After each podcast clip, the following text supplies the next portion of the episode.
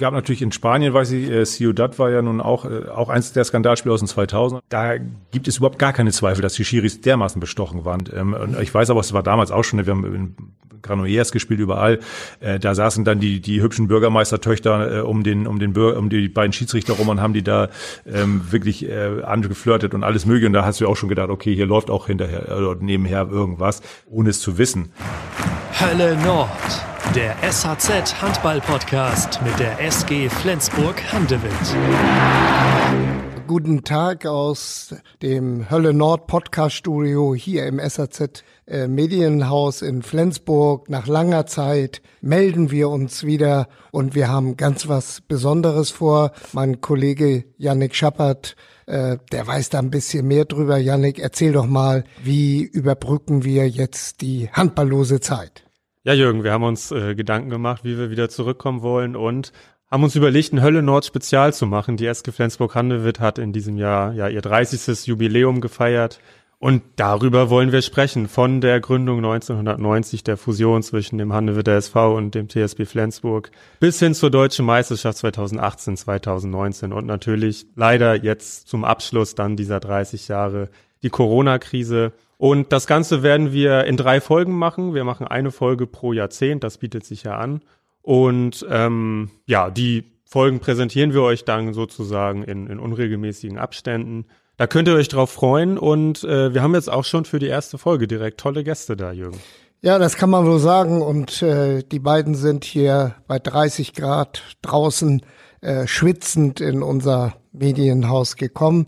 Als erstes begrüße ich den langjährigen Vorsitzenden äh, des TSB Flensburg, äh, eines der größten Vereine in äh, Schleswig-Holstein, Friedrich Eils, der 31 Jahre lang den TSB führt und ja einer der entscheidenden Leute vor 30 Jahren war, die diese Fusion, die nicht unumstritten war und schwierig zu gestalten war, äh, mit gegründet hat. Ja, herzlich willkommen, äh, Friedrich Eils. Wir freuen uns ganz besonders, dass du heute unser Gast bist.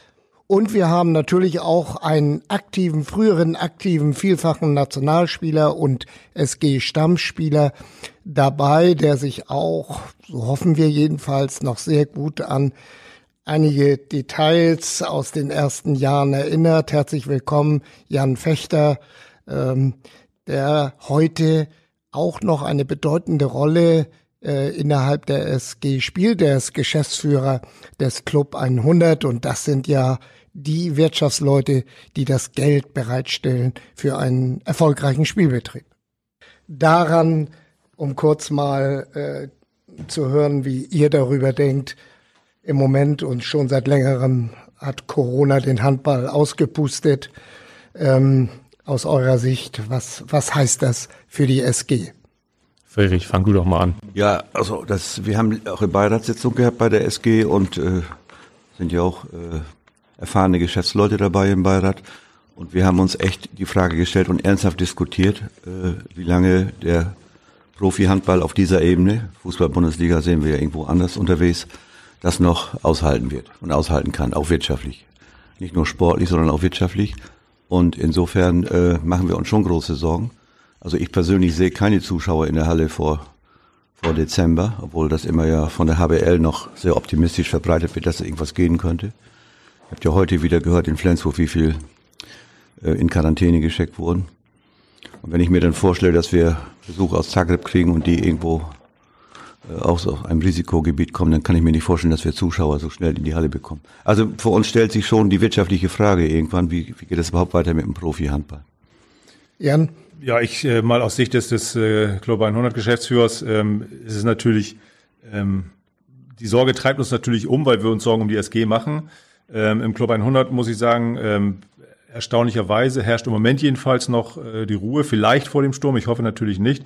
Ähm, wir haben ja ähm, im April, Mai haben wir ja entsprechend auch die Mitglieder angeschrieben und natürlich logischerweise, was wir aber natürlich von den meisten eh voraussetzen, auch um, um, um entsprechende Unterstützung ähm, gebeten, heißt einfach, ähm, den Weg, den der Club 100 eh schon seit 20, äh, Entschuldigung, seit 30 Jahren jetzt eingeschlagen hat, auch weiterzugehen und die SG auch zu unterstützen, auch wenn wir derzeit eben nicht aktiv in der Halle dabei sein können. Das ist natürlich schon extrem wichtig, dass die Sponsoren, und dazu zählen wir natürlich als Club 100 insgesamt, aber jeder Einzelne natürlich, ähm, die SG da weiter unterstützt, ähm, ohne da den Hahn zuzudrehen, soweit es natürlich für die einzelnen Mitglieder möglich ist. Und das ist natürlich etwas, was wir im Moment nicht steuern können und was wir auch nicht wissen. Und äh, auch genauso wie das Überleben der SG hängt, vielleicht auch das Überleben einzelner Mitglieder, einfach auch von der Länge der Zeit ab, ähm, wie jetzt Corona-Maßnahmen weiterhin gelten.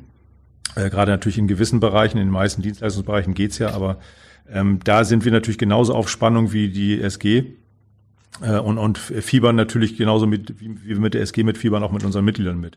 Im Moment ist es an der Front Gott sei Dank sehr ruhig, muss man sagen, aber wie gesagt, da ähm, auch wenn dann irgendwann im, im, Herbst vielleicht diese Insolvenzantragspflicht wieder eingeführt wird, ähm, werden wir dann erst wirklich erfahren, wie groß der Schaden tatsächlich sein wird. Und wie gesagt, wir hoffen, dass es bei unseren Mitgliedern natürlich gar keinen trifft, aber im Moment können wir es nicht wissen.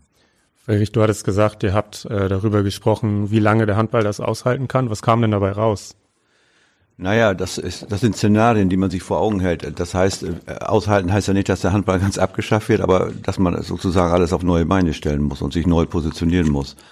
Äh, das, äh, die Frage stellt sich spätestens im, im, im Jahr 2021, wenn bis dahin immer noch so wenig läuft. Ich meine, ich habe das ja eben erlebt, man kommt ins Tageblatt gar nicht ohne Kontrolle rein. Wie soll denn auf einmal 2000 Leute in die Halle reinkommen? Also das kann ich mir im Moment noch nicht vorstellen. Mhm. Wir haben zwar ein Hygienekonzept entwickelt, das ist auch abgesegnet oder Dirk Schmeschke hat es absegnen lassen.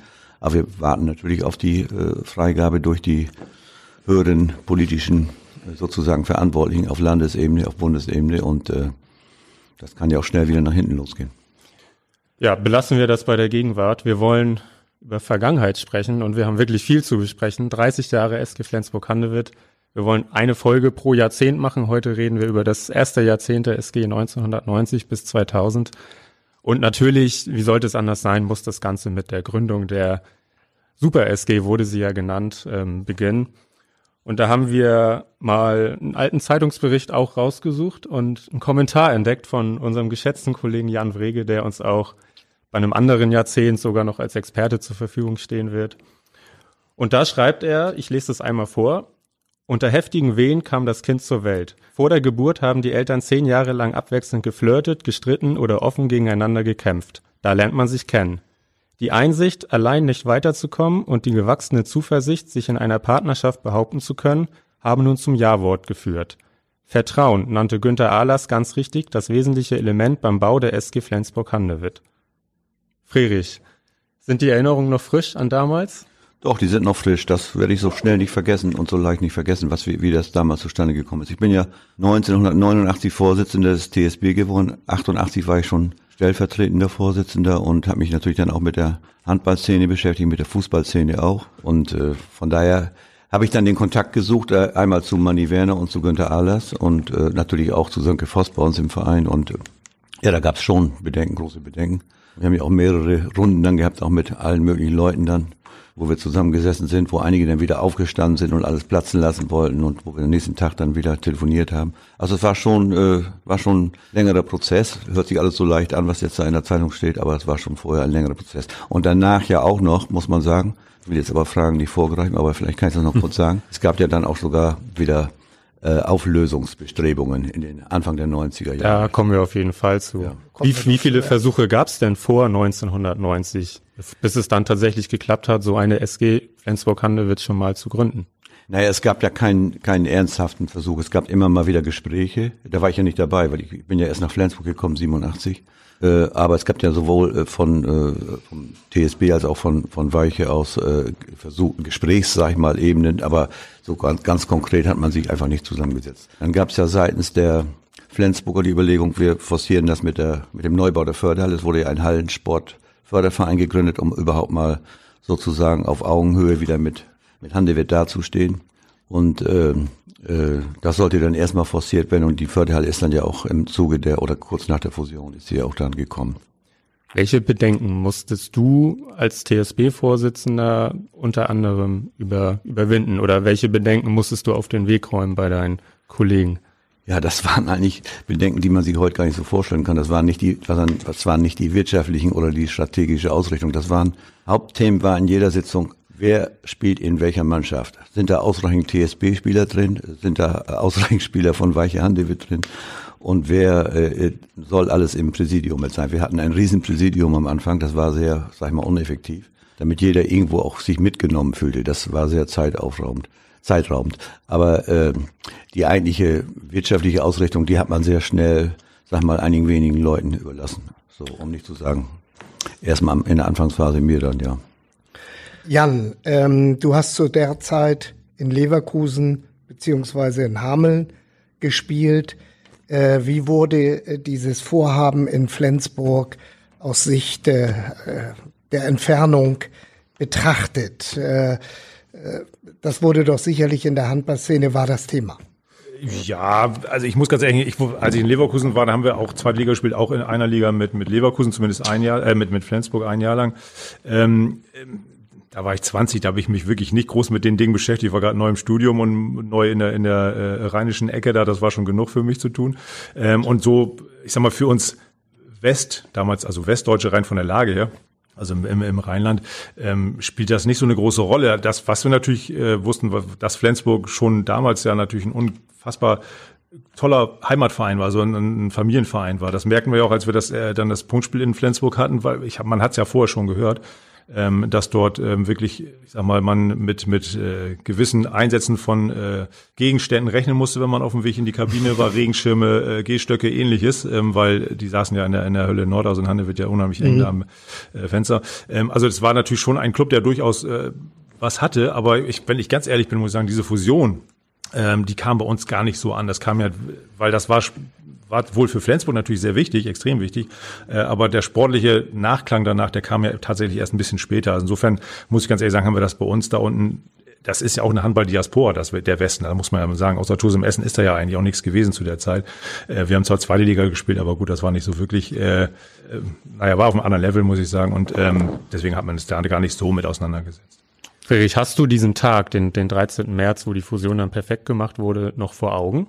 Ja, habe ich noch vor Augen, das war ja im Porterhaus unten im Keller. Das war aber ja eigentlich, da war ja alles schon gelaufen. Das war ja nur sozusagen für die Presse und für die Öffentlichkeit, die wurde die, die Unterschrift reingeholt. Das habe ich aber noch vor Augen. Da gibt's ja auch noch Bilder von wie Günther Ahlers äh, und die beiden Stellvertreter mit mir zusammen, die von dem jeweiligen Verein, die äh, den Vertrag unterschreiben.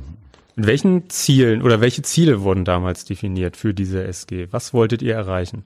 Naja, wir wollten eigentlich erreichen eine, eine, eine Stabilisierung der SG und äh, äh, praktisch äh, wenn es geht, mittelfristig eine Etablierung in der ersten Handball-Bundesliga. Aber äh, ja, natürlich nicht als Spitzenmannschaft. Davon haben wir nur geträumt. Jan hat eben schon dieses Wort in den Mund genommen, dass man aus der Distanz das Gefühl hatte, SG, das ist irgendwie eine Einheit, das ist was Besonderes, ähm, familiär, hast du auch gesagt.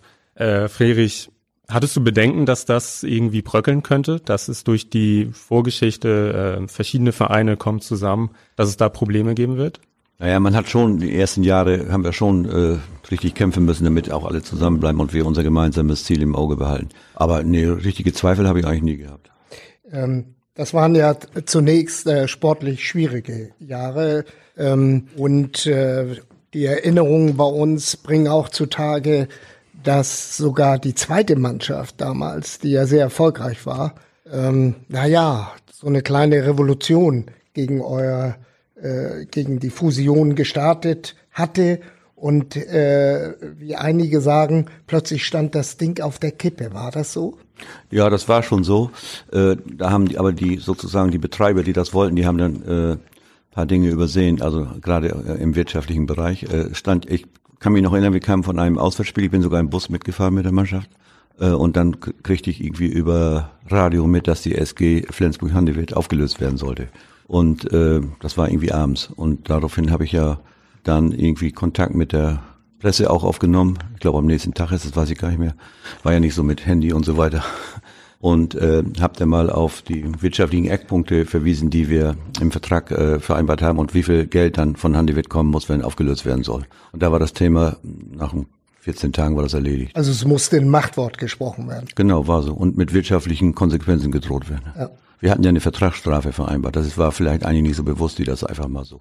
Die zweite war schon ein Thema. Das war, die wurde überhöht, sage ich jetzt mal, sehr überhöht von ihr. Der wurde natürlich dann so geschickt in der Öffentlichkeit dargestellt. Das sind die Jungs aus unserer Region und die anderen, das sind praktisch nicht, die sind nicht so mit unserer Region verbunden. Die erste Mannschaft und die entfernen sich ja sozusagen vom Vereinsleben und das können wir nicht zulassen. Das waren, das waren die Bestrebungen dahinter.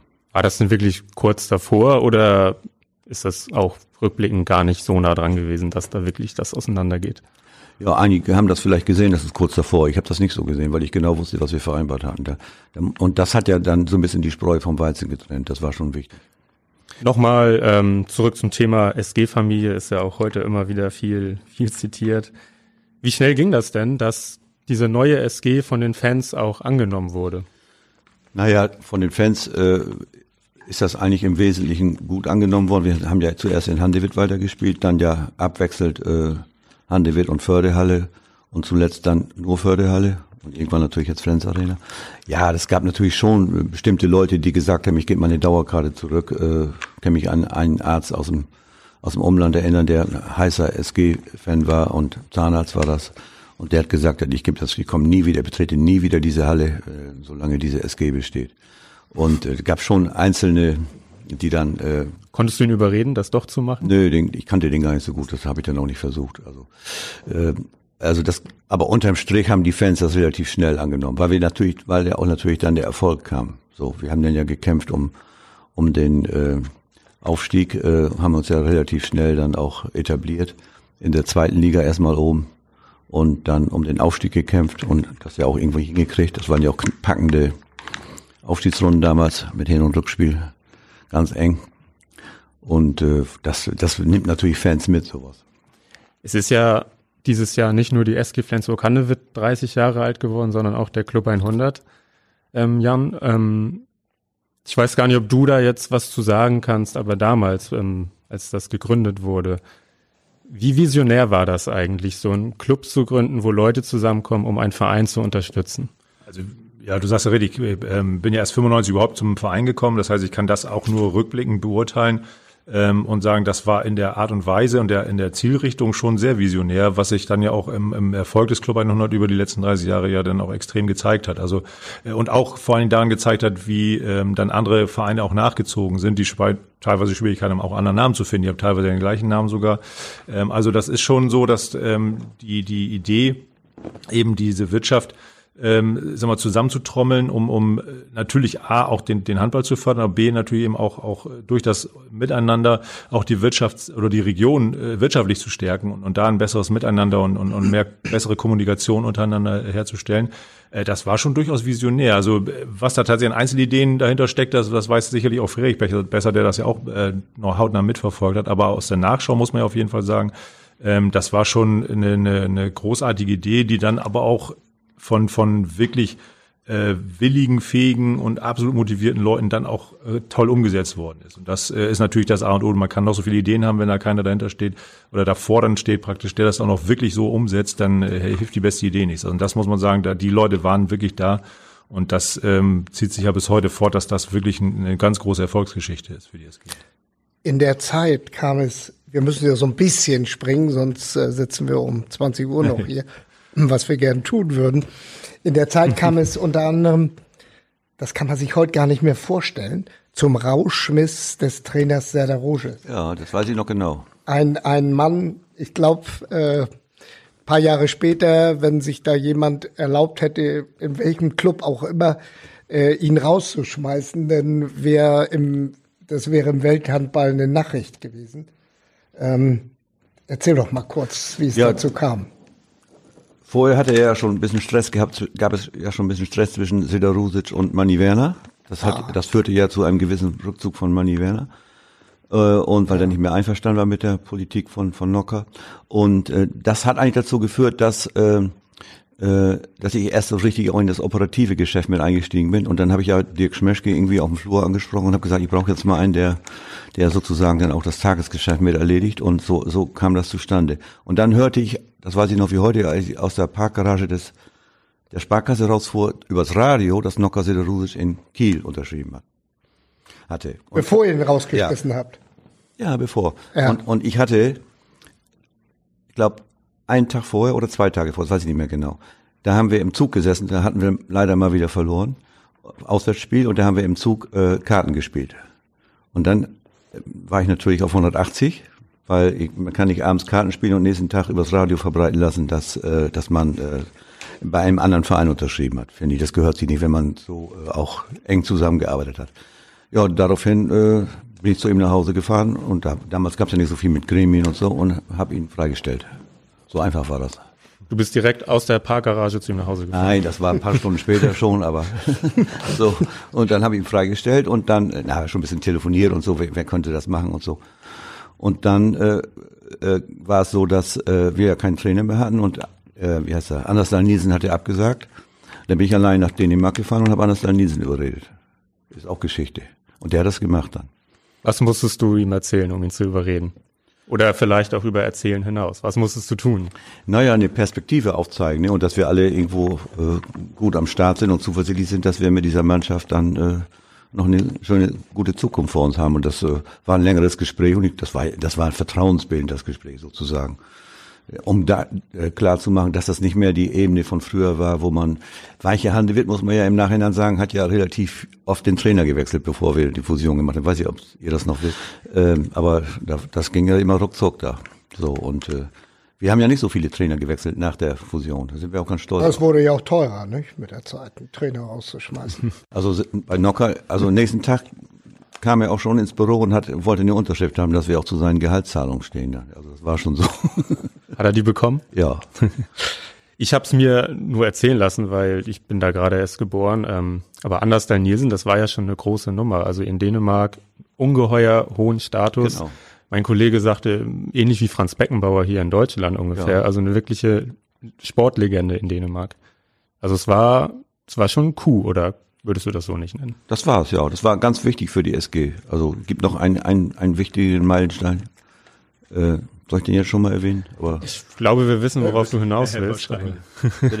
ja, ja, da kommen wir gleich noch drauf. Ähm, wir müssen das Ganze vielleicht noch einmal zeitlich einordnen. Das war dann 1993, 93, ja. wo ihr Nocker Sederosic dann rausgeworfen habt. Mhm. Die SG ist dann äh, sportlich abgestiegen. Ja. Und was ist dann passiert?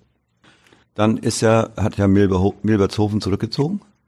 Ja. Und äh, das hat ja dazu geführt, dass wir in der Bundesliga bleiben konnten. Und äh, wir hatten ja schon äh, immer telefoniert mit dem Macher damals von Milbertshofen. Name fällt im Moment nicht ein, aber fällt mir, weißt du noch, Jan? Weiß ja. ich, Back, Backeshaus. Backeshaus, Backeshof, Backeshof, ja. ja. Und immer, der wollte immer alles Mögliche mit uns dealen, aber wir haben gesagt, das können wir nicht, wir haben auch kein Geld.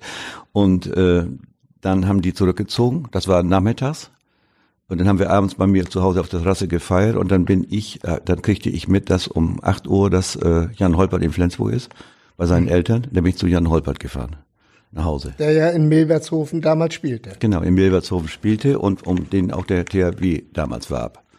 Und dann haben wir das abends noch abgemerkt, dass äh, Jan Holpert bei uns Torwart wird. Und das war meines Erachtens also neben der, den Strukturen, die wir gebildet haben, die Jan, sieh mir das nach.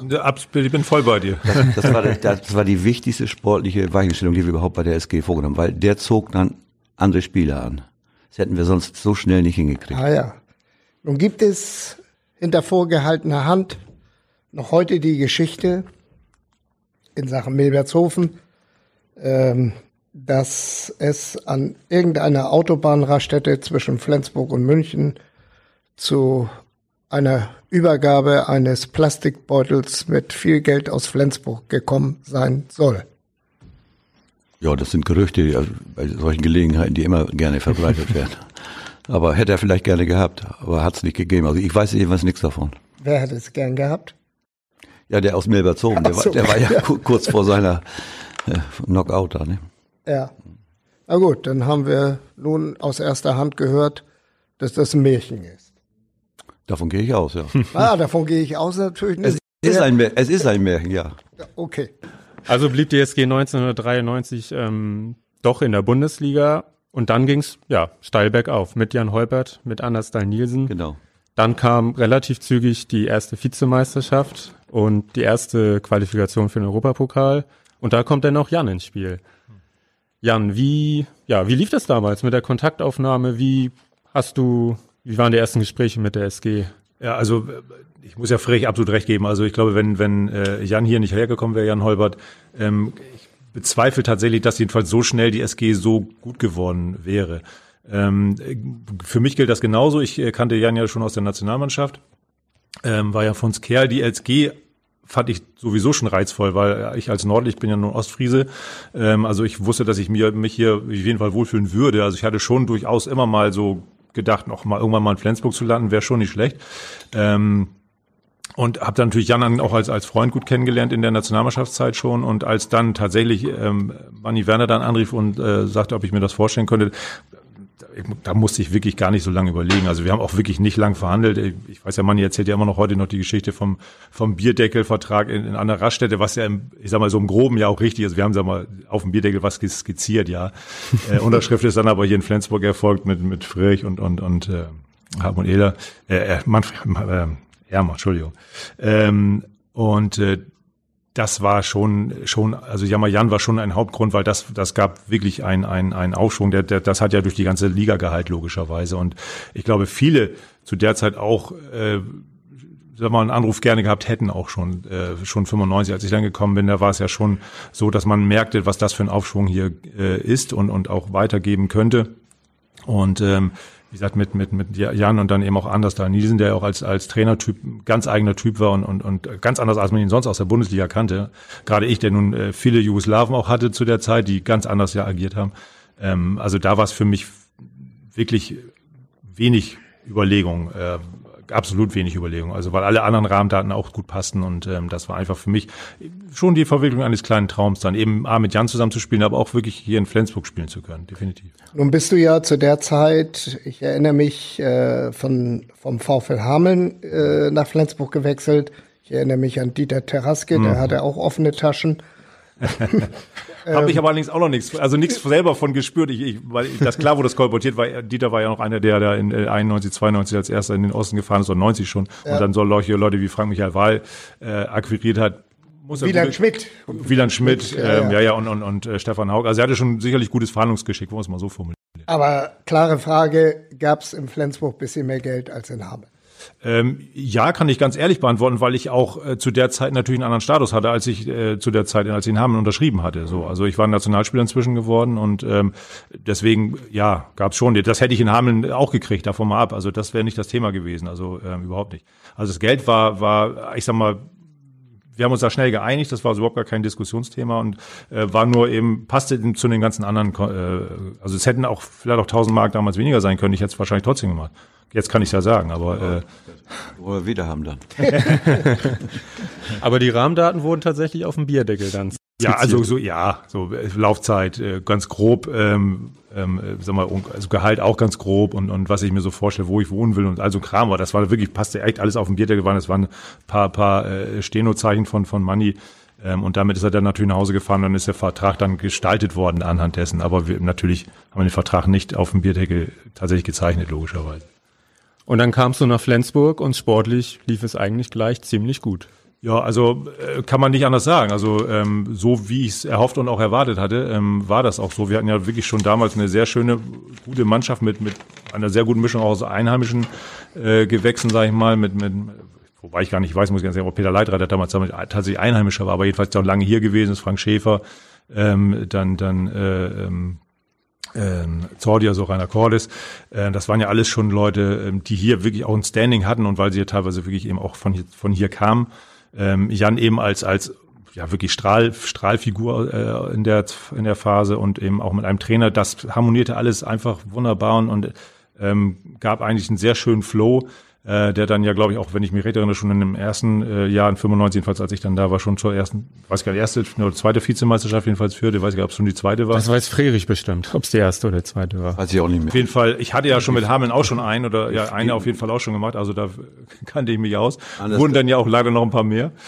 ähm, wobei man immer ja noch sagen muss, auch in der Rückschau, äh, kleiner Bundesliga-Vizemeister zu werden, ist natürlich schon eine echt bravouröse Leistung, aber leider wurde es eben auch viel zu oft hinterm THW Kiel und das ist das, was einen natürlich besonders immer angefuchst hat. Vize dies und Vize das, hat Anders Nielsen gesagt. Das muss jetzt, da muss, damit muss jetzt Schluss sein. Ja, kam ja dann auch Gott sei Dank. Zu der Zeit, wo es, äh, wie Jan eben erzählt hat, sportlich kräftig bergauf ging.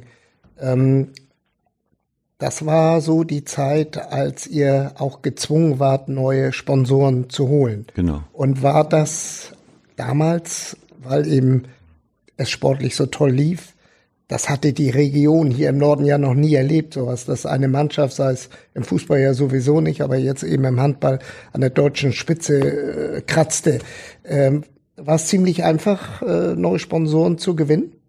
Na, so einfach war das nicht. Wir haben ja dann 1995 eine GmbH und Co. KG gegründet und haben äh, ein Modell entwickelt, äh, auf der einen Seite Kommanditisten äh, äh, einzuwerben, sage ich jetzt mal, die sich beteiligen können an der an der SG und denen man äh, mehr oder weniger natürlich deutlich machen konnte, äh, dass äh, das zwar keine Liebhaberei ist, das darf man ja nicht sagen, weil das Finanzamt das Wort nicht hören macht, aber dass es schon so ein klassisches äh, Schiffsmodell ist. Äh, man zeichnet eine Kommanditeinlage und muss dann seinen Mund halten, auch wenn es nicht läuft. so äh, wirtschaftlich meine ich nicht läuft, außer Sicht des Kommanditisten. Ja. Sportlich lief es ja sehr gut. Und wir haben immer gesagt, der die Verzinsung liegt in dem sportlichen Erfolg und das ist ja nicht unwesentlich. Und parallel dazu gab es dann natürlich Fortschritte bei dem Einwerben von äh, von äh, Sponsoren, also das war schon gut dann. Aber äh, das, der wesentliche Grundstein war eben dieses Kommanditistenmodell. Wir haben ja heute 10 Millionen Kommanditkapital in der SG mit über 80 Kommanditisten und das äh, hat uns natürlich sehr gut geholfen, nach vorne zu kommen. Wart ihr bei dieser GmbH-Gründung auch einer der ersten Vereine, der das so gemacht hat? Ja, weiß ich nicht genau. Ich glaube, Kiel hatte damals auch schon, die haben, glaube ich, eine GmbH gemacht. Wir haben ja eine GmbH und Co. KG gemacht, um äh, aus steuerlichen Gründen würde jetzt zu weit führen, das zu erklären. Aber ja, waren wir schon eine der ersten, glaube ich, schon in der Handball-Bundesliga. Wir wollten natürlich dann auch die, die, äh, das, die Motivation war natürlich auf der anderen Seite auch die Vereine nicht äh, in Schwierigkeiten zu bringen. Also wenn man jetzt sozusagen mit so einer Profimannschaft unterwegs ist und die Vereine müssen immer dafür haften, das ist, und man muss das immer durch alle Gremien bringen im Verein, die Haushalte, das ist ja gar nicht mehr möglich. So, Jan, und dann hast du endlich vorher nur als Gast in der Hölle Nord gespielt. Und dann, äh, ja, warst du selber Teil der SG und warst du auf einmal derjenige, der angefeuert wurde. Hm. Ja. Die, die, Hölle Nord, was, was war das damals schon für ein, für ein Status? Naja, also ich, äh, also A, habe ich ihn ja nur einen eigenen Leib erfahren. Also es war ja wirklich so, dass wir, wir auch noch gewonnen hatten damals mit Leverkusen 1990, also hier in, in, in der Handewitt. Ähm, wir haben wirklich, als wir dann in die Kabine gingen, gab es wirklich von oben Dresche, ne? also mit einem Regenschirm oder sonst was, was die gerade zur Hand hatten. Und ähm, unglaublich. Das war äh, das war natürlich nicht nur ein Mythos, das war einfach so. Also hier wurde ja Handball wirklich ja, also gelebt, gelitten, alles, was, was man an Herz dabei hatte, wurde hier reingeschmissen. Äh, Leverkusen war es natürlich ganz anders. Wenn da 50 Leute in der Halle waren, war das toll. Ähm, und ähm, für mich war es tatsächlich ähm, schade, ähm, dass, dass ich nur noch sehr wenig Spiele in der, in der äh, Handewitter machen konnte, als, also als Spieler der SG. Ähm, weil da war es natürlich brutal. Also da standen die Leute ja in den, in den Geräteräumen, da haben sie vorher noch Autos durch die Halle gefahren, Werbeautos, wo, wo du denkst, was ist denn hier los, wenn sie nicht sogar noch geraucht haben zu Anfang. Also ähm, das war wirklich ein ganz anderer Schnack. Die, die Förderhalle war, war toll, war ein, ein ganz, ganz schmucker Kasten und eine auch eine tolle Stimmung und das wurde natürlich auch immer mehr. Ähm, aber so dieses, ich glaube, dieses ganz brutale, was Flensburg damals so ausgemacht hat, also positiv brutal, ähm, das glaube ich, das gab's in der in der in der Hölle Nord, also die Hölle Nord ist ja, sag mal so, bei uns jedenfalls schon noch Hannewitt. Ja. Ähm, Weil es da einfach, die haben ja übereinander gestanden. Also da durfte ja kein Ordnungsamt auch nur ansatzweise mal reingucken, was da los war damals. ähm, das war schon wirklich irre. Und, und das ist natürlich der Ruf, der der, der, der äh, SG vorausgeeilt ist und äh, den sie aber trotzdem, Gott sei Dank, und mit, mit Hilfe der Zuschauer, muss man in erster Linie sagen, ja auch nach wie vor bis heute halten kann. Ähm, so dass es also für jeden Spieler immer wieder ein, ein wahres Erlebnis ist, äh, aufzulaufen, egal in welcher Halle es letztlich passiert. Friedrich, warum fiel die Wikinghalle dann 95 war es, glaube ich, komplett hinten rüber und es wurde nur noch in der Förderhalle gespielt? Das waren Kapazitätsgründe. Wir haben die Förderhalle, die war ja eigentlich ursprünglich auch nur für 2000 Zuschauer zugelassen, was ja, sag ich mal, kurzsichtig war. Aus, da, äh, haben wir gleich von Anfang an gesagt, als wir uns damit beschäftigt haben. Äh, aus der Sicht der Stadt, das hätte man ja gleich größer planen müssen. Aber man hat ja einfach nur, glaube ich, gewollt, äh, eine ähnlich große Halle wie in Handewitt zu haben und das war aber ja nicht, war ja nicht die Zukunft. Und wir, uns ist es dann gelungen, äh, mit Hilfe eines Gerüstbauers, 1500 äh, äh, Stehplätze zu e etablieren, äh, sowohl hinter den beiden Toren als auch drumherum. Das waren, das waren richtige klassische Gerüste, die man so am Bau verwendete. Damals hätte, konnte man sowas mit der Stadt ja noch besprechen. Das wird wahrscheinlich, ja. wird wahrscheinlich heute nicht mehr gehen. Und dadurch kam natürlich auch eine ganz äh, äh, enge Atmosphäre auf in der Halle. Mhm. Sonst äh, äh zuerst hieß es ja immer, das wäre so war so eine, wie heißt das, Stahl Stahl, äh, ja, von Stahlgeräuschen äh, geprägte Halle, die also wo keine richtige Handballatmosphäre aufkommen kann. Und das haben wir dadurch ändern können. zitiere hier mal den Präsidenten von Virum Sorgenfree, Tom Höck. Wir haben viel über die Hölle Nord gehört, aber sie noch nie selbst erlebt. Es war schlimmer als erwartet. ja. Das hat er gesagt im April 97 nach dem Finale im ERF-Pokal, dem Rückspiel. Und äh, über dieses Finale, Hin- und Rückspiel wollen wir jetzt auch noch mal gerne ein bisschen sprechen. Die SG ist dann gleich in ihrem zweiten Europapokal ja bis ins Finale vorgestoßen. Ähm, Jan, vielleicht kannst du das noch mal so ein bisschen Revue passieren lassen aus deiner, aus deiner Sicht. Also der unglaubliche Charme war natürlich, dass es auch noch ein dänischer Verein war, gegen den wir dann im, im Finale spielen durften. Die, also ich muss ganz ehrlich sagen, die, die Vorgängerspiele davor habe ich gar nicht mehr so im Kopf, weil das, das Finale im Grunde alles äh, getillt, ähm, weil das wirklich so überragend war. Schon die, die das Hinspiel äh, in Kopenhagen war toll mit dem mit Anreise. Ich weiß gar nicht, wie viele Fans am Ende von uns da gewesen sind. Das war mit Schiffen und alles Mögliche. Ähm, das war ja wirklich irre, was da schon in, in der Halle schon los war. Und die war nun auch nicht so klein.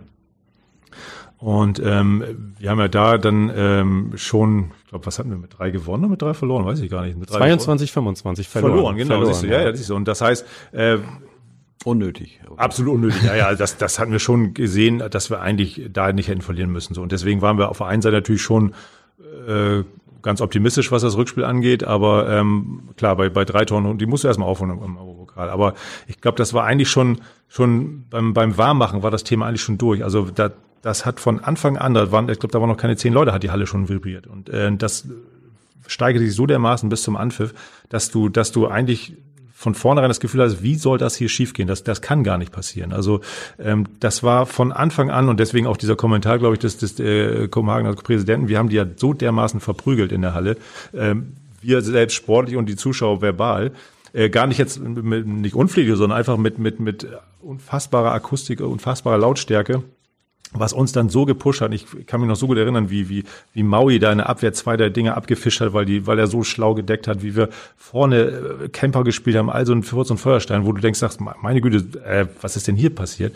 Und ähm, du merkst auch, auch immer im Spiel immer noch, steigerte sich immer noch diese, diese, diese, dieser Enthusiasmus. Und der Gott sei Dank, oder was Gott sei Dank, es war ja so, dass das Spiel relativ früh entschieden war und der Rest war einfach nur noch unfassbares Schaulaufen und ähm, sowas hat man natürlich selten wieder genießen können, weil, weil A, ein Spiel selten so früh entschieden wird und, und B, weil's, weil du doch einfach merktest, was dieser erste Titel, den wir dann am Ende geholt haben, was der ähm, für, für alle, die in der Halle waren, aber auch eben doch auch ganz Flensburg, was man dann ja wieder nachher gemerkt hat, als wir dann mit dem Corso hier runter zum Deutschen Haus gefahren sind, was das für die Region einfach bedeutet hat. Und das war einfach, äh, ich muss jetzt ehrlich sagen, ich kriege jetzt noch Gänsehaut, wenn ich da dran, daran denke, weil das war wirklich der, der ähm, für mich als Spieler hier beeindruckendste Sieg. Also ich habe ja leider die Deutsche Meisterschaft nicht mehr mitfeiern können, aber ähm, wir haben ja schon noch drei Titel danach geholt, aber äh, das war wirklich der erste und auch der tollste einfach, weil es einfach so, ja, weil es eben der erste war. Mhm. Äh, wir sind natürlich jetzt ganz gespannt, wie wurde das denn gefeiert? Ich meine, damals keine, kein Facebook, kein Instagram oder so. Das, ging, das ging auch ohne junger Kollegen. Ja, ja, ja. Ich würde sagen, also heute, heute sind dann immer alle sofort am, am Handy und äh, bemühen sich irgendwie ein cooles Foto zu machen oder so, aber damals habt ihr euch noch aufs Feiern konzentriert. Ja, ja definitiv. Also Entschuldigung.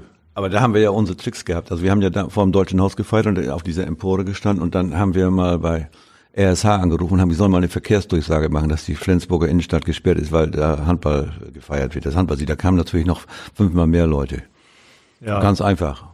Aber es war schon, war schon, also die. Aber waren auch viele so da natürlich, ja. Es gab ja schon auch Handys zu der Zeit. Also weil man nicht da total auf dem Mond gewohnt hier in, in Flensburg und ähm, das, das ging ja, das Ergebnis wurde ja auch dann zehn Minuten später im, im äh, Radio verkündet und dann äh, wussten ja die Leute, es war ja von vornherein klar, ähm, soll was passieren, dann wird es am Deutschen Haus passieren. Und ähm, allein deswegen auch die Strecke selber war ja schon, du kamst ja mit dem Bus fast nicht durch. Und das ist ja eine Hauptstraße hier runter. Also das war, bis wir überhaupt von der Halle loskamen. Also das, das muss ich auch sagen, das war der Wahnsinnscharme der Förderhalle, dass wir als Spieler ja die Halle gar nicht verlassen konnten, ohne durch einen Pulk von Fans zu müssen. Also müssen in Anführungsstrichen, weil es für uns wirklich toll war damals. Äh, du musstest ja hoch oben stand ja, der war ja der, der Tresen, der große, und da standen ja im Grunde alle rum.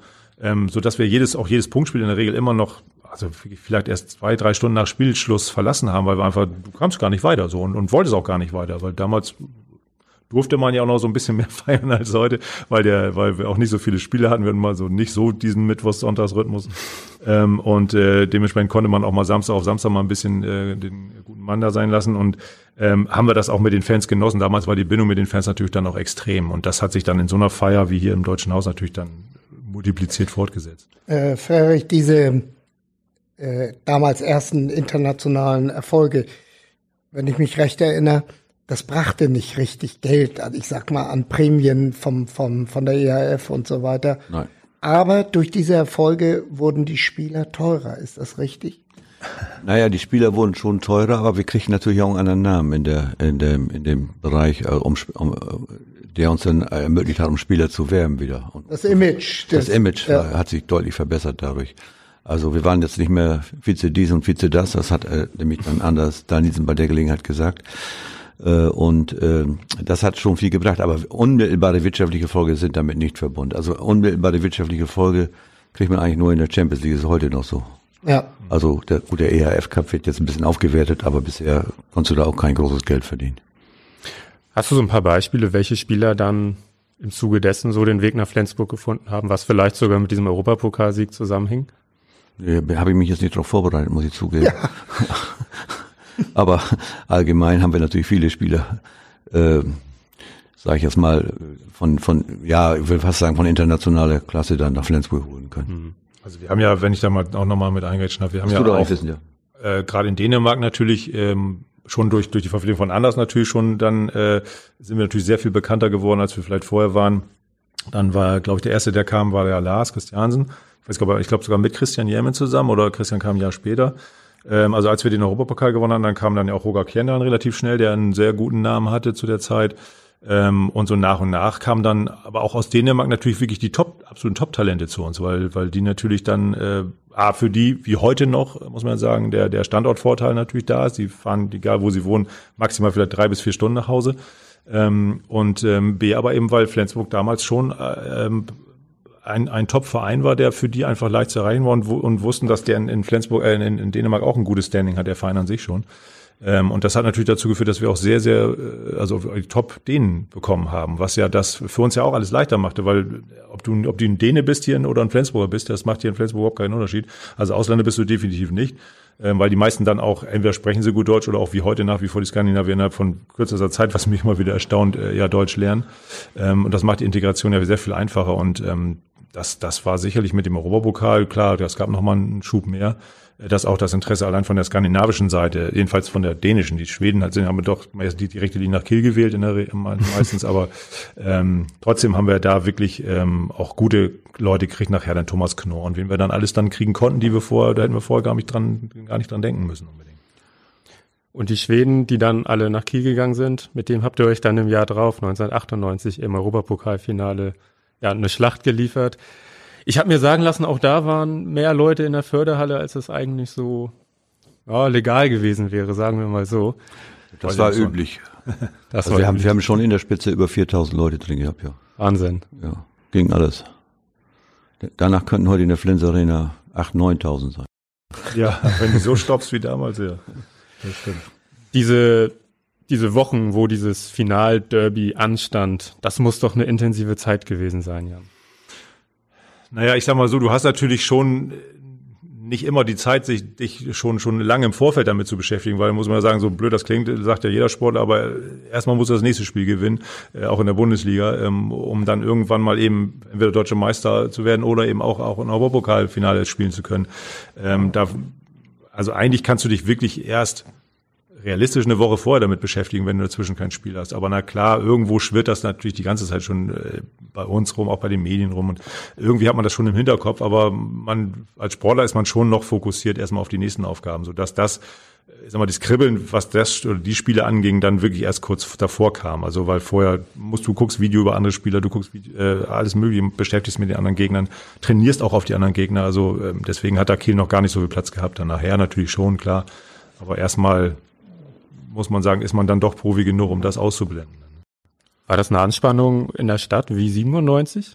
Oder wie würdest du das? Wie hast du das empfunden? Ja, schon irgendwie anders, ne? Also das immer 97 war mehr so von von freudiger Neugier geprägt eigentlich so, weil alle kannten das nicht. Äh, keiner hatte irgendwie vorher ein Finale spielen dürfen oder eben auch als Zuschauer miterleben dürfen. Ähm, das war einfach so, wie wie vielleicht ein Kind sich auf Weihnachten freut, ähm, was Weihnachten vielleicht so das erste, zweite, dritte Mal bewusst erlebt. Aber dadurch, dass wir da schon erfolgreich waren und auch Vizemeister schon waren, also ja wirklich schon gute Erfolge gefeiert haben, glaube ich, war es dann im nächsten Jahr schon mehr mehr Derby als als ähm, Europapokalfinale, wollen wir mal so sagen. Also da da war es schon so, dass wir dann wirklich äh, eigentlich genauso oder die ganze Stadt genauso aufgeregt war, vielleicht ein Tick mehr, aber eigentlich so wie vor jedem Derby. Also da musst du ja, ist eigentlich egal, was da für ein Titel drüber steht. Ähm, klar, Champions League Finale, wann war das? Ich weiß gar nicht, 2000 2004 das erste. Vier oder so, das, das ist natürlich dann noch was anderes, logischerweise, aber äh, ob das jetzt ein normales Europapokalfinale sein, mal in Anführungsstrichen, oder ein Spiel, was meistens ja doch auch irgendwie die deutsche Meisterschaft mitentschieden hat in Kiel oder bei uns, ähm, das ist, glaube ich, von uns Spielern zumindest fast egal gewesen und ich glaube von Zuschauern auch fast egal gewesen. Friedrich hat sich nicht unendlich genervt, dass ausgerechnet das Finale ging, ausgerechnet gegen Kiel verloren ging? Ja, äh, Spiele, die gegen Kiel verloren gehen, nerven uns immer. So. Meistens äh, ist das Ergebnis ja ungerecht. so, so empfinden wir das jedenfalls. Und äh, man leidet dann ja noch Tage und äh, steigert sich dann ja irgendwo rein, dass die Schiedsrichter nicht so ganz äh, objektiv waren und äh, äh, was weiß ich, äh, irgendwo, äh, irgendwas passiert ist da. Später ist auch mal was passiert. Ähm, und äh, äh, man leidet, wenn man gegen Kiel verliert, besonders, klar. Wie war denn damals das Verhältnis der Offiziellen äh, mit den Kieler Offiziellen? Äh, angespannt. Ganz angespannt, ja. Was heißt das? Angespannt? Man mochte sich nicht. Genau. Die waren ja, die konnten das, äh, die haben ja die ersten Jahre immer äh, sehr herablassend auf uns geguckt, nach dem Motto, was wollen die eigentlich da und was, was, was holen die sich da für Spieler? Das können die, das geht doch gar nicht. Und äh, so wurden wir ja auch behandelt, wenn wir da ankamen. Und äh, als die, ich will nicht sagen als die Proleten, aber zumindest als die einfachen Leute, die früher in der Handewitt da ein bisschen Terror gemacht haben. So, dass dieses Image haftete uns ja in Kiel besonders jahrelang an. Kiel das Kieler Publikum sieht sich ja als besonders fair und äh, meint, das Flensburger Publikum ist besonders unfair. Das ist, teilweise ist es heute noch so. Vermisst du diese Rivalität auf Funktionärsebene ein bisschen heute? Bitte? Vermisst du diese Rivalität ja. auf der Funktionärsebene? Also, ja, ja, so ein bisschen mehr Rivalität könnte schon wieder sein auf Funktionärsebene. Die, die sind zu lieb zueinander. Ne?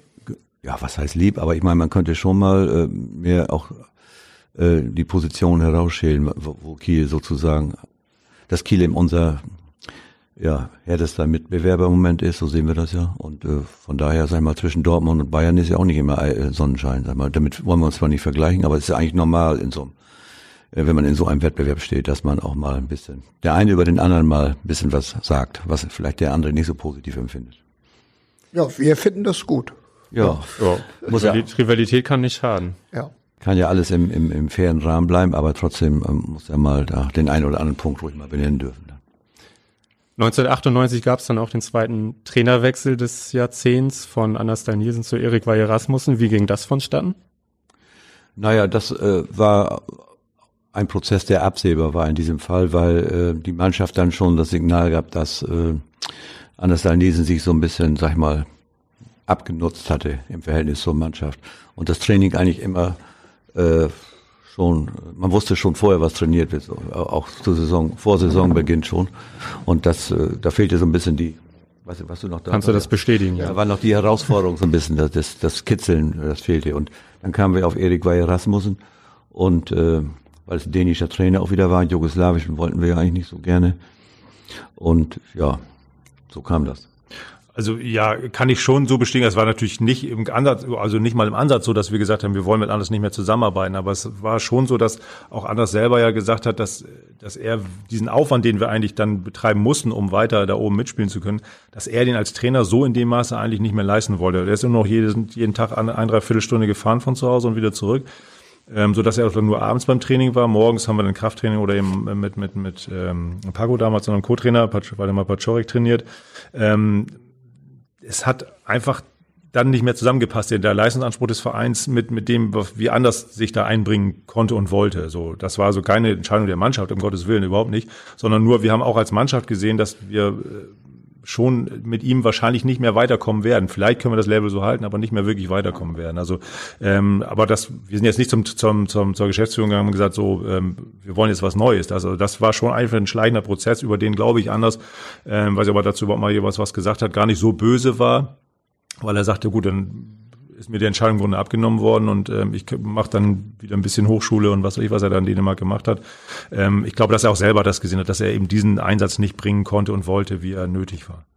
Und welche Impulse brachte dann Erik Weihe Rasmussen neu ein? Ja, schon gewaltig. Ne? Also Erik war natürlich als als äh, Spieler, ähm, ich würde sagen, auch und dann als Trainer logischerweise auch.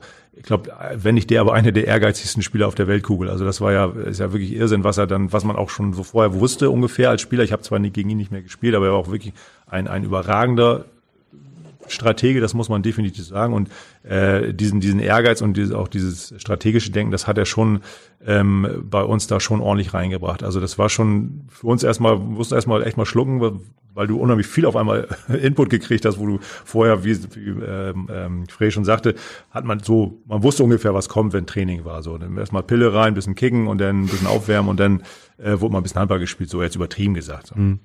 Und Erik war, war Erasmus war ein Intellektueller, muss man sagen. Absolut. Also das war was, also wir haben wirklich, also ich habe mit ihm auch wirklich viel philosophiert, philosophiert und, und aber nicht nur über Handball gesprochen. Das ja. war schon irre, was der Mensch äh, im Kopf hatte und, und, und auch in, an Interessen hat. Das war wirklich Wahnsinn. Habe ich selten danach wieder einen so schlauen Menschen getroffen. Also das war schon toll. Wir ähm, kennen uns auch schon. Bitte? Wir kennen uns da auch so. Ja, ja, also außer ein paar, die ich schon vorher kannte. Äh, also äh, wobei man auch dann auf Sicht auch sagen musste, manchmal stand er sich vielleicht mit seinem äh, ähm, mit seinem Intellekt auch ja. tatsächlich ein bisschen selbst im Weg. Also er hat dann teilweise auch zu viel, äh, sag mal, na, ich will nicht sagen, zu, also sportlich nicht zu viel verlangt, aber zu viel versucht da immer reinzupacken. Also es war dann nachher war es teilweise schon echt äh, heftig, was was er dann immer wieder auch neu gemacht hat und neu wieder wollte. Ähm, hat sich dann irgendwann die Zeit war ja mega erfolgreich, gar keine Frage. Aber auch das hat sich, wie es eben auch so ist, nach fünf Jahren, glaube ich, waren es ja dann auch irgendwann mal abgenutzt. Aber auch eben, weil er teilweise wirklich zu intellektuell, weil er war, er war zwar auch ein impulsiver Mensch, aber hätte sich manchmal vielleicht eben doch mehr von, nicht von Impulsen, sondern von normalen Gefühlen mal leiten lassen sollen und nicht nur immer alles hinterfragen und alles hinterdenken und, und äh, hat dann auch darüber nicht so wirklich viel Ruhe in die Mannschaft gekriegt, auf Sicht gesehen jedenfalls. Aber zu Anfang war es natürlich Wahnsinn, was man da auf einmal, äh, da haben wir auch alle nochmal einen großen Sprung gemacht, auch als Spieler individuell, muss man einfach sagen. Das ist ganz spannend. Ich habe das ja leider alles nicht erlebt, ähm, musste mir das alles ein bisschen erzählen lassen, äh, ein bisschen lesen. Mir wurde erzählt, 2000, die SG hatte zwischenzeitlich 1999 den City Cup gewonnen und 2000 dann zum vierten Mal hintereinander ein Europapokalfinale erreicht. Gegen Metkovic Jambo. Und da ähm, habe ich gehört, das könnte so ein Moment gewesen sein, wo, wo Erik Rasmussen sich ein bisschen verrannt hat äh, in seiner Spielidee und dass er das Spiel vielleicht so ein bisschen verloren hat. Kannst du das ich bestätigen? Ich muss ganz ehrlich sagen, ich kann es nicht mehr bestätigen, weil ich daran nicht mehr diese Erinnerung. Ich weiß, äh, klar, ich weiß ungefähr, wie das Spiel in Metkovic war, weil das auch unfassbar von Zuschauern her, also war, also ich, man kennt ja die Kroaten äh, mit ihren ähm, Wasserballmützen und so stehen die wirklich in der Halle, ein Anpeitscher mit Wasserballmütze auf dem Kopf und äh, Bademantel und mit Megafon und mit mit äh, Bengalofeuer und sowas. Das fand ich schon extrem beeindruckend. Ich muss aber ganz ehrlich sagen, das ist auch eine Schwäche von mir, dass ich an mich nicht an so viele Spieler mehr erinnern kann, weil es einfach auch sehr viele waren natürlich. Ähm, gibt welche, die können auch heute noch jedes Spiel einzeln aufdröseln mit Spielverlauf und sowas. Das kann ich nicht. Habe hab ich nie so im Kopf behalten. Deswegen kann ich auch leider nicht mehr sagen, wie wir taktisch an das Rückspiel gegangen sind. Ich weiß nur, wie traurig wir nachher irgendwo in Handewitt, glaube ich, im Gasthof saßen, wo wir mit einem Tor dann im Endeffekt äh, verloren hatten, beziehungsweise ein Tor zu wenig geworfen haben. Ähm, aber warum? Muss ich ganz ehrlich, leider weiß ich das nicht mehr. Ich würde es gerne noch wissen, aber muss ich mir von anderen erzählen lassen. Vielleicht von Frerich? Naja, es gab ja damals auch Gerüchte, weil, um das Thema Gerüchte immer aufzugreifen, also, der war ja ein sehr individueller Typ, der Macher damals von Metkovic Jumbo und äh, da gab es auch so Gerüchte, dass es irgendwo, sage ich erst mal, eine gewisse Nachhilfe gegeben hatte in finanzieller Hinsicht. Aber dieses Thema Schiedsrichter, Jan, wenn man denn das auch weiß und das nie so richtig ausschließen kann, da geht man doch schon mal mit einem mulmigen Gefühl in die Halle.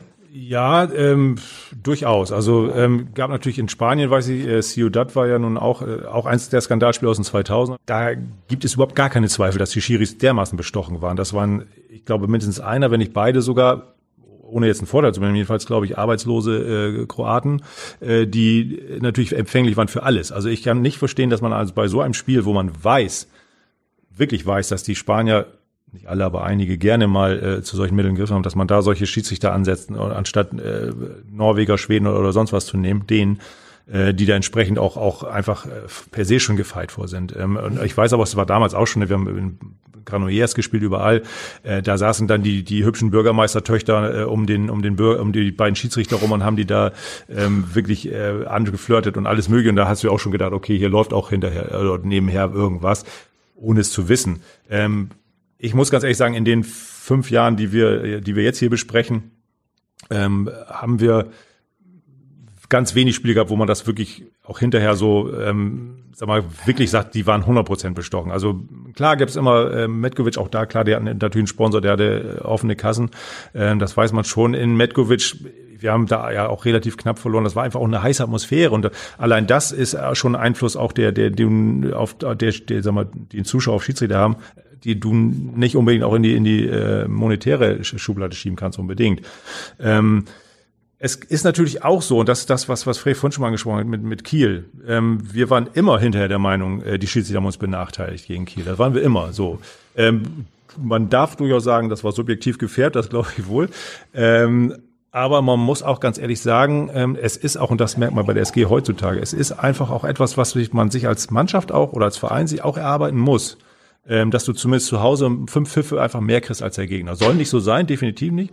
Ähm, und wir haben das lange Zeit, zu meiner aktiven Zeit jedenfalls, nicht geschafft, Schiedsrichter auf unsere Seite zu kriegen, auch, auch längerfristig nicht. Ähm, jetzt nicht, weil wir sie nicht mit irgendwelchen Koffern bestechen wollten, sondern weil wir immer selber viel zu aufgeregt waren, viel zu sehr impulsiv waren, auch gerade unter Erik Weierasmus kann ich mich erinnern, wie wir alle immer nur rumgeflippt sind und die Schiedsrichter ja. angegangen sind und alles. Das war natürlich überhaupt nicht förderlich und ich ganz vorne, ich muss mich dann also absolut mit, mit dazu zählen, definitiv. Ähm, das hat, das hat überhaupt nichts gebracht. Also mir ist das immer nur dann aufgefallen, als dann äh, Lubo hier Trainer wurde, angefangen, Kentari, da ist schon ein bisschen eingeführt, dieses wirklich, egal was die Schiris machen, Schnauze halten. So. Und das hat meines Erachtens wirklich dazu geführt, dass die, äh, dass Flensburg inzwischen ganz anderes Standing bei den Schiedsrichtern ja. hat. Und äh, durchaus auch dann andere Vereine hier sind und sagen, oh, jetzt haben sie uns aber beschissen. Ja, weil sich Flensburg das durch auch wirklich tolles Verhalten äh, und, und natürlich auch sportliche Erfolge erarbeitet hat, äh, ein, ein gewisses Standing bei den Schiedsrichtern, dass sie immer sagen, okay, darf Michael Knutzen den zehn Stürmerfouls machen, äh, interessiert uns nicht. So. Äh, Frerich, wenn man äh, über Jahre äh, so etwas miterlebt, äh, die vermeintliche Bestechung, ähm, dann auch sportliche Nachteile, wie dann auch wirtschaftliche Nachteile dadurch hat, sitzt man denn abends mal und denkt, sag mal, sollen wir das nicht auch so machen? Nee, das nicht, aber das treibt eigentlich, eigentlich noch mehr an und fördert den Zusammenhalt, wenn man so ein, sag ich mal, so eine Entwicklung irgendwo gegen sich sieht. Also das, so habe ich das empfunden. Also das, wir haben ja praktisch unser Feindbild da aufgebaut, wenn ich das mal so sagen darf. Das hat uns eigentlich, eigentlich noch mehr angespornt, äh, so zusammenzuhalten und dagegen zu halten. Also äh, die Überlegung haben wir äh, nicht auch nicht ernsthaft gehabt, da irgendwo so, sozusagen nachzuziehen, ja. Weil auch ja, na gut, wir haben wir haben damals noch für Finanzen Wirtschaftsprüfer zuständig und so weiter. Da kannst du ja auch schlecht dann in die Kasse greifen und dann mal was rausnehmen, sag ich mal so. Das äh, äh, in den Anfang der 90er Jahren war das ja ein bisschen anders, glaube ich, so. Da wurde ja teilweise wurden ja teilweise von den Zuschauereinnahmen die Spieler direkt bezahlt. Aber 90er Jahre nicht, ich meine jetzt 80er Jahre. Aber, aber hübsche Töchter hättet ihr hinsetzen können. Ja, hätten wir ja. Hat sich auch keiner getraut. Oder keine der Töchter wollte das. Wollte das. ja.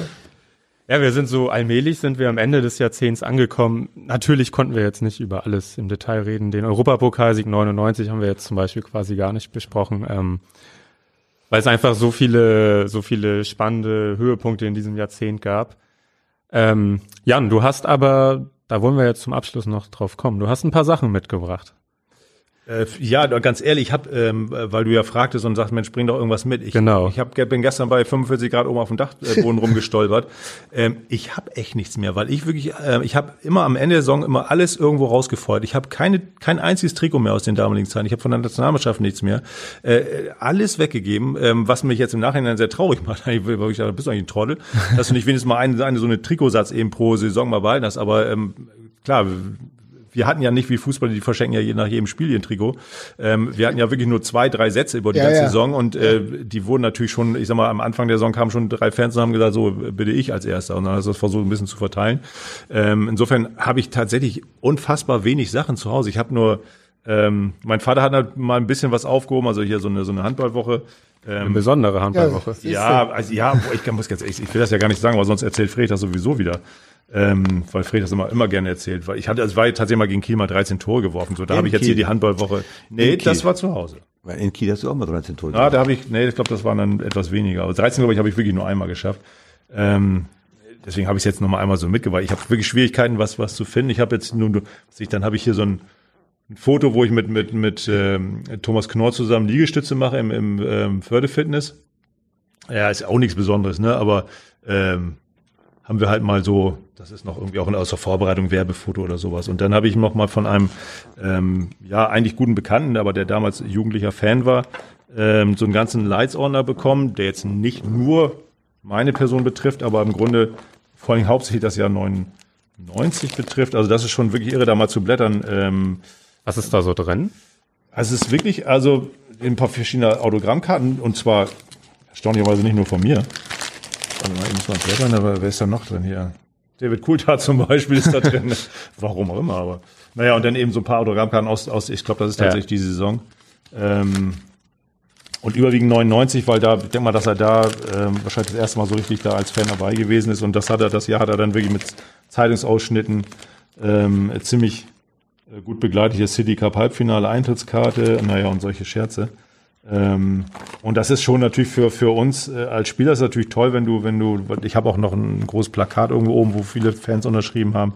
Ähm, das ist natürlich schon schön, ähm, dass du siehst, wie die Fans da mitgehen und dann teilweise hast du dann, mal, sind, du bist natürlich auch mal Lieblingsspieler von einigen Fans, die haben dann, jeder hat irgendwo seinen Lieblingsspieler und dann machen die dann, wenn sie wirklich ähm, lieb sind und, und aufmerksam, dann machen sie eben so eine, so eine Mappe und, und äh, dann hat er es mir tatsächlich jetzt mal irgendwann vor fünf, sechs Jahren mal mal geschenkt, weil er sagt, Mensch, ich habe das die ganze Zeit zu Hause raus äh, rumstehen, ich kenne das auswendig, äh, hier hast du es.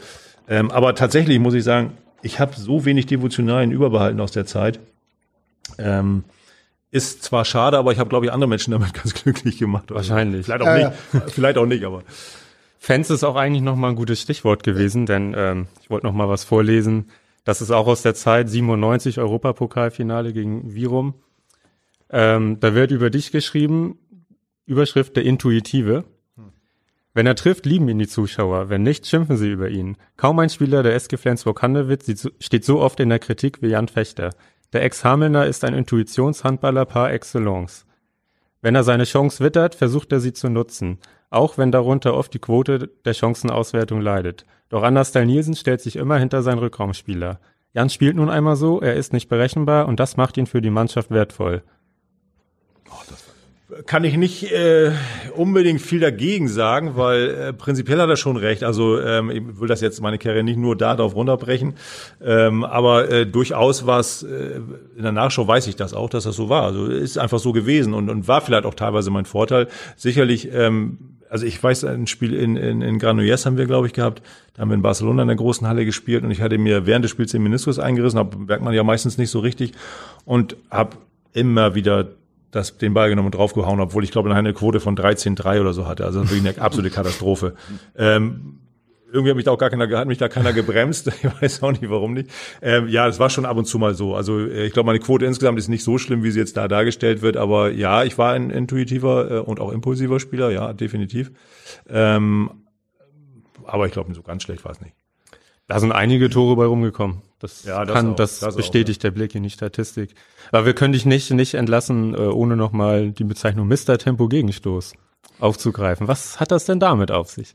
Ja, das ist, das ist tatsächlich etwas, das kann man ja mal in dem äh, Rahmen jetzt hier mal sagen, was mich schon ein bisschen ärgert, weil ähm, es gab eine Saison, das war, glaube sogar die vorletzte oder wenn nicht sogar die letzte.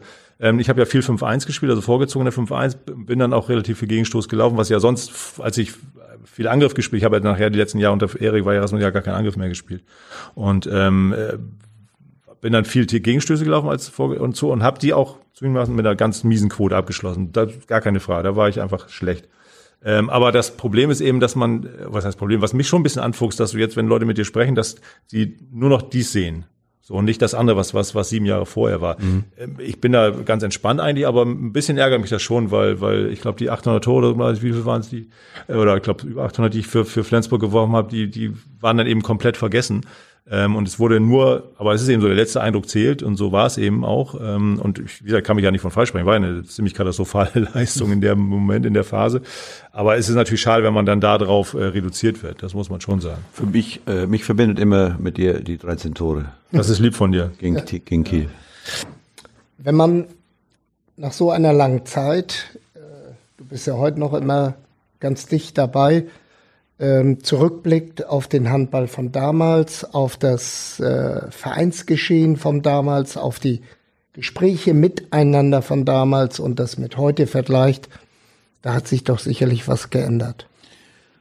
Ja, wir sind äh, professioneller, geschäftsmäßiger geworden. Das ist einfach so. Wahrscheinlich muss das auch so sein. Aber es fehlt natürlich, ich kann mich erinnern, die ersten Jahre, als wir auch die Europapokalspiele hatten, wir sind immer mit einer großen Truppe, also sag ich mal auch aus der Geschäftswelt, äh, mitgefahren, haben extra Reisen organisiert und waren zwei, drei Tage eigentlich immer mit unterwegs und auch zu, auswärts zu Bundesligaspielen, damals noch die ersten Jahre in die neuen Bundesländer. Das ist, ist heute alles verloren gegangen. Die Leute sind, haben alle so viele andere Sachen um die Ohren, dass sie sich nicht mehr die Zeit nehmen, so, so ein Auswärtsspiel sozusagen zu begleiten. Unsere Fanclubs machen das natürlich immer noch, das, was wir auch ja sehr gut finden.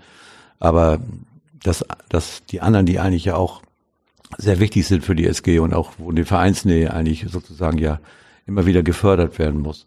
Die, in, die ist, die sind eben anders unterwegs als noch äh, in den 90er Jahren. Das ist leider so. Also ich bedauere das, aber die, die jüngeren Leute, die nachkommen, die äh, sehen, sehen, sehen das eben anders und wollen ihre Freizeit sozusagen ja, ja. mehr aufteilen. Dann sind wir am Ende angekommen. Wirklich jetzt zum, zum Abschluss. Kurze Antwort mit einer kurzen Begründung vielleicht. Ich würde sagen, Jan fängt einfach mal an. Dein liebster Moment des Jahrzehnts? und dein bitterster Moment des Jahrzehnts mit der SG Flensburg-Handewitt? Ja, der liebste war schon äh, der erste Europapokal. Also die, äh, der, das Spiel gegen Virum und dann der, die Feier hinterher, das muss ich schon sagen, war, war wirklich, ähm, das halt auch bei mir noch am meisten nach. Und der bitterste, ja, glaube schon, das war diese, ich war das denn, war das 99, diese Vize-Serie, die wir da hatten? Äh, nee, 98 muss es ja gewesen sein. Ne? Ja. Äh, nee, gar nicht wahr. Das war, glaube ich, erst 2000 gegen. Als wir gegen Metkovic mit einem Tor verloren hatten, dann haben wir, äh, ich glaube, die Meisterschaft um, um drei, vier paar Türchen äh, irgendwie verkackt und äh, Entschuldigung. Und ähm, ich glaube, Pokal in, nach Verlängerung gegen, gegen Kiel verloren. Und ich glaube, das zusammen, das äh, war wirklich bitter, weil wir vorher schon eben so viel Vize, Vize geworden sind und du weißt, du fährst nächstes Jahr wieder nach Kiel. Das erste, was ja in, ins Gesicht lacht, ist das große Vizewitz-Plakat. Ähm, das wolltest du eigentlich nicht haben und da hatten wir wirklich drei Möglichkeiten, das äh, äh, zu schaffen und haben drei Möglichkeiten, davon zwei eben gegen Kiel äh, nicht genutzt und das war, das ist echt, finde ich, sehr bitter. Also, ja. Friedrich, wie ist es ja, bei dir? Zu den Momente gab es da viele, sag ich mal so. Und äh, ja, der schönste Moment ist für mich immer noch, dass es mir gelungen ist, damals Jan Holpert zu überreden, bei, bei in seinem Einfamilienhaus. Das fand ich sehr wichtig für die SG. Wunderbar. Ja. Dann soll es das gewesen sein mit der ersten Folge von unserem Hölle Nord Spezial. Vielen Dank, Jan, dass du gerne, da warst. Sehr gerne. Vielen Dank, Frerich, für die Zeit. Und, Und alle, alle haben wir gemeinsam die Hoffnung, dass es bald wieder richtigen Handball gibt. Das wäre schön, ja. Definitiv. Ja, die soll man ja. nicht aufgeben, die Hoffnung. Damit hat Jan völlig recht und mit diesen Worten beenden wir den ersten Teil unseres Hölle Nord Spezials, das ihr auf saz.de, Spotify, Apple Podcast und auch überall sonst, wo, wo es Podcasts gibt, hören könnt. Wenn ihr Fragen oder Anregungen an uns habt, dann schreibt uns bei Facebook, Instagram oder auch per Mail an audio.saz.de. Wir freuen uns über jedes Feedback und wir hören uns dann demnächst wieder in der Hölle Nord.